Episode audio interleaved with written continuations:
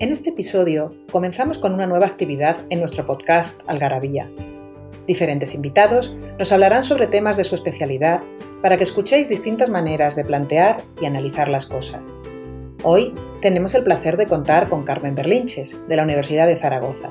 Os dejo con ella.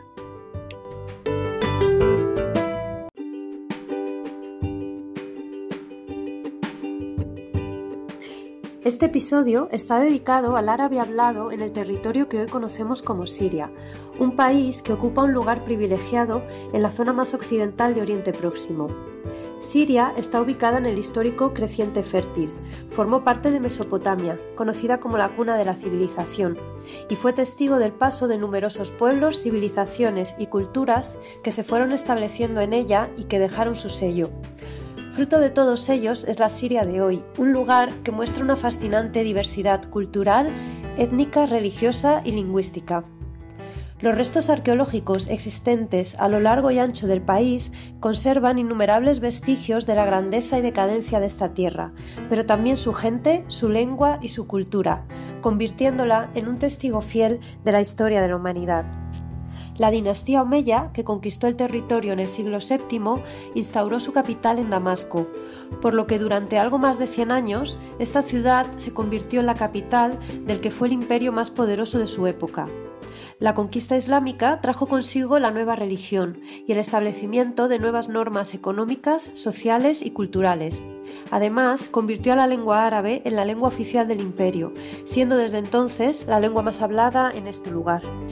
Pero antes de la conquista islámica, además del árabe antiguo, se hablaron en la zona diferentes lenguas, la mayoría de ellas de tipo semítico, como por ejemplo el heblaíta, el ugarítico, el fenicio y el arameo. Esta última, la lengua aramea, comenzó a hablarse en la región a finales del segundo milenio antes de Cristo y gradualmente se convirtió en lengua franca, es decir, lengua común de entendimiento y utilizada en el comercio de todo Oriente Medio, Así, en la primera mitad del primer milenio antes de Cristo, diferentes variedades del arameo comenzaron a extenderse desde la zona alta del Éufrates hacia todo el creciente fértil, y en el siglo VI antes de Cristo, casi toda Siria, Palestina y Mesopotamia eran hablantes de arameo. Aunque el arameo no necesariamente se habló como primera lengua, sí que fue la lengua dominante hasta la llegada del Islam, y en ese tiempo convivió con diferentes variedades del árabe y coexistió después del establecimiento del árabe normalizado en una situación de bilingüismo. Debido a esto, la interferencia entre ambas lenguas es compleja y el árabe hablado hoy en Siria presenta una influencia del arameo importante, visible en la fonética y la fonología, la morfología, la sintaxis y el léxico.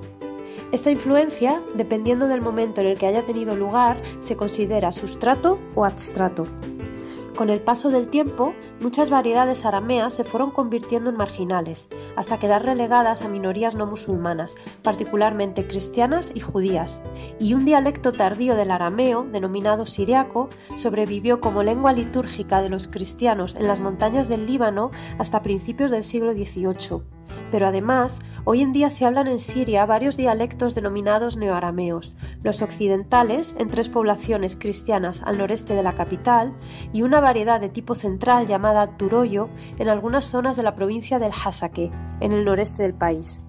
Stefan Prohaska considera que aunque el árabe se habló en la región mucho antes de la llegada del Islam, fue a partir de ese momento cuando se convirtió en la lengua social dominante, y desde entonces hasta el siglo X existió probablemente un continuum de dialectos de tipo sedentario desde Mesopotamia hasta el noreste mediterráneo.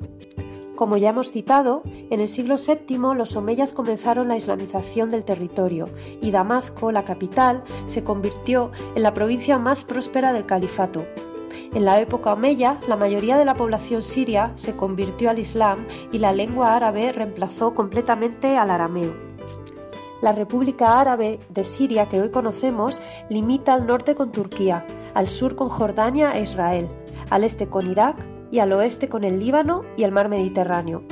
La población, según datos de la División de Población del Departamento de Asuntos Económicos y Sociales de Naciones Unidas, antes del 2011 estaba estimada en algo más de 21 millones de habitantes, destacando un elevado porcentaje de jóvenes.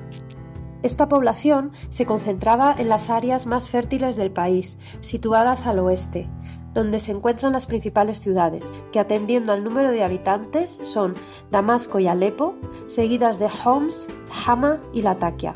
Además, a orillas del río Éufrates, al noreste, también existía algún núcleo urbano importante, como las ciudades de Deir ez-Zor o Al-Raqqa. A partir de los años 40 del siglo pasado, pero especialmente en los 70, se produjeron importantes migraciones internas del campo a la ciudad, movidas por las mayores oportunidades laborales que las urbes ofrecían. Además, la llegada de refugiados palestinos expulsados de su tierra contribuyó al notable incremento de la población en áreas urbanas, principalmente en la capital. Asimismo, en los años anteriores al 2011 también se había incrementado el número de jóvenes que se desplazaban a las ciudades para estudiar en sus universidades. Hasta ese mismo año, la población siria presentaba una gran diversidad étnica, siendo los árabes, donde se incluyen los musulmanes y los cristianos de diferentes confesiones, la mayoría más importante, superando el 90% de la población, de la cual los cristianos constituían alrededor del 10% pero además existían diferentes minorías, entre ellas los kurdos, los armenios, los turcomanos y los circasianos. La convivencia entre todos ellos era un claro ejemplo de respeto y tolerancia, existiendo además relaciones de amistad y celebraciones conjuntas de festividades relativas a diferentes comunidades. En este contexto, pasamos ya a citar las lenguas existentes hoy en día en Siria. En primer lugar, debe señalarse que la única lengua oficial es el árabe, clásico, estándar o fusha, que convive con las diferentes variedades árabes vernáculas o dialectales que se hablan en las diferentes regiones del país. El árabe clásico estándar o fusha no se aprende como lengua nativa, sino que se adquiere en la escuela, ya hemos visto en diferentes capítulos que es una variedad considerada prestigiosa por ser la lengua de la cultura, de la religión y del legado histórico. Se utiliza en diferentes ámbitos de carácter formal, por ejemplo, en la enseñanza, en los informativos de radio y televisión y otras retransmisiones de carácter cultural. Es además la lengua usada en todas las formas escritas de árabe.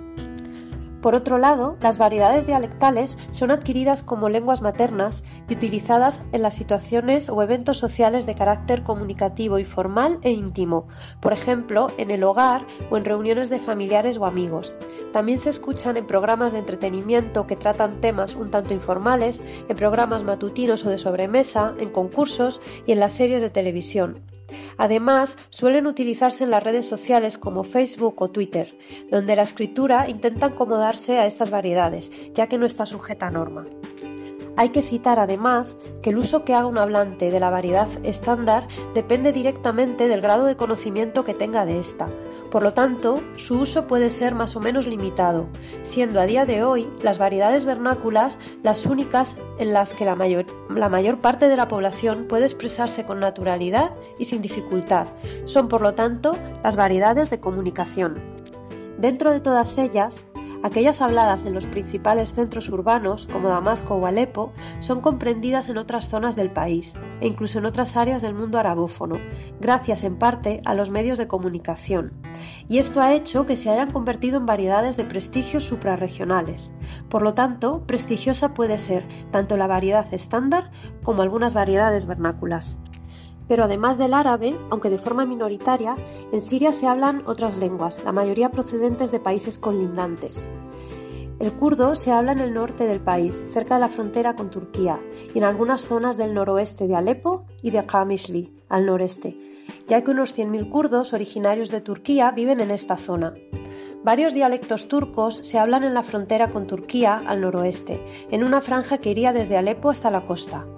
El circasiano es hablado por minorías originarias del Cáucaso, al sur de Alepo, en la zona de Homs y en los altos del Golán. Y por último, en Damasco y Alepo principalmente existen comunidades armenias relativamente grandes que conservan su lengua. El inglés es la principal lengua extranjera, seguida del francés. En las escuelas públicas el inglés comienza a estudiarse en el primer curso, es decir, a los 6 años, mientras que el francés se introduce por lo general en el curso séptimo, a los 13 años. Vamos por último a centrarnos en las diferentes variedades dialectales o vernáculas habladas en Siria. Para ello, seguiremos la clasificación establecida por Peter Benstedt. Estas variedades se dividen en dos, las de tipo beduino, en la zona centro y este del país, y las de tipo sedentario, en el oeste. Sin embargo, es importante señalar que es difícil establecer fronteras lingüísticas precisas. Esto se debe a la heterogeneidad lingüística que presenta la zona, que es fruto de numerosos contactos a lo largo de la historia, como la ruta de la peregrinación que iba de Estambul a la Meca, que pasaba por las principales ciudades de Siria, o las migraciones internas del campo a la ciudad que han puesto en contacto a diferentes variedades. Los dialectos de tipo beduino cubren la mayor parte del país, aunque como hemos visto son las zonas menos pobladas. Estos se dividen en dos grupos. El primero incluye a los dialectos de tipo shawi, que son los más antiguos en la zona. Y en el segundo encontramos a los dialectos del norte de la península arábiga, que fueron introducidos en el país por unas tribus procedentes de la península arábiga, arábiga y de Irak a partir del siglo XVIII. Aunque en la actualidad la mayoría de los beduinos en Siria se han sedentarizado, su habla sigue conservando los rasgos propios de este tipo de dialectos. Además, en dos zonas del país encontramos dialectos denominados mixtos, es decir, que presentan rasgos beduinos y sedentarios. La primera es la de la estepa y del oasis, en el centro este del país, donde se encuentran las ciudades de Palmira y Sujne.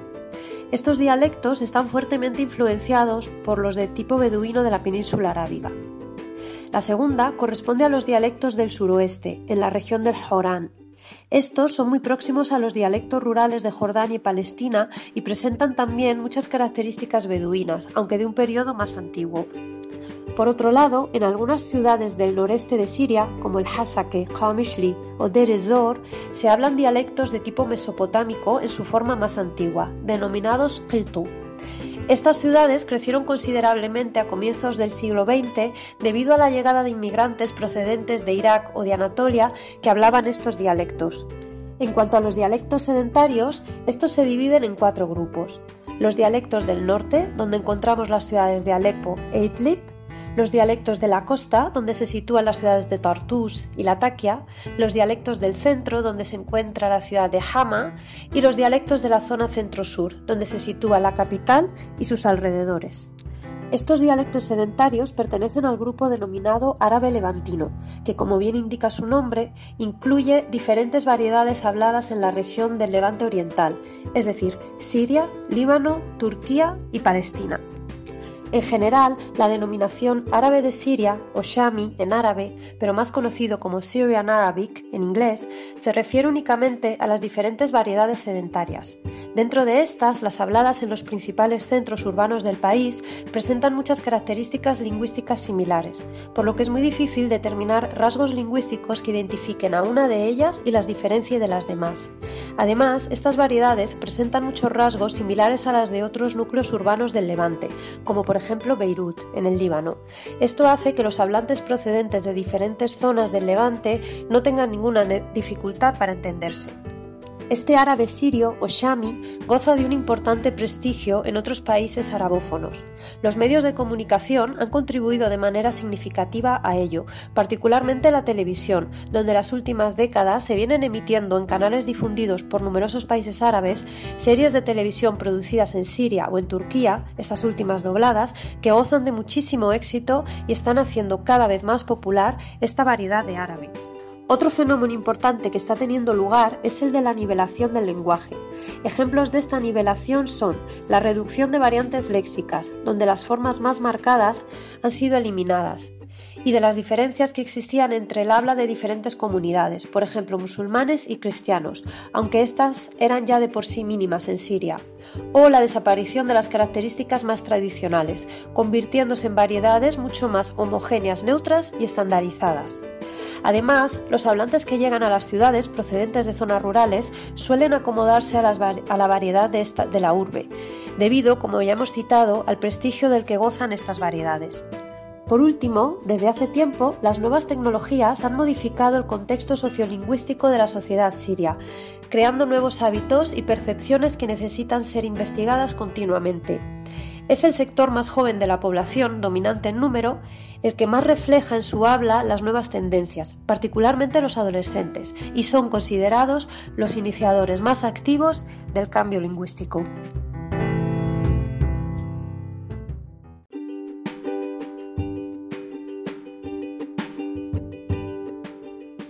Si te gusta este tipo de información, aprender datos curiosos y comprender cómo la lengua árabe ha llegado a ser la sexta lengua más hablada en el mundo, escucha nuestro podcast Algarabía, en el que te ofreceremos la historia de la lengua árabe en pequeñas dosis.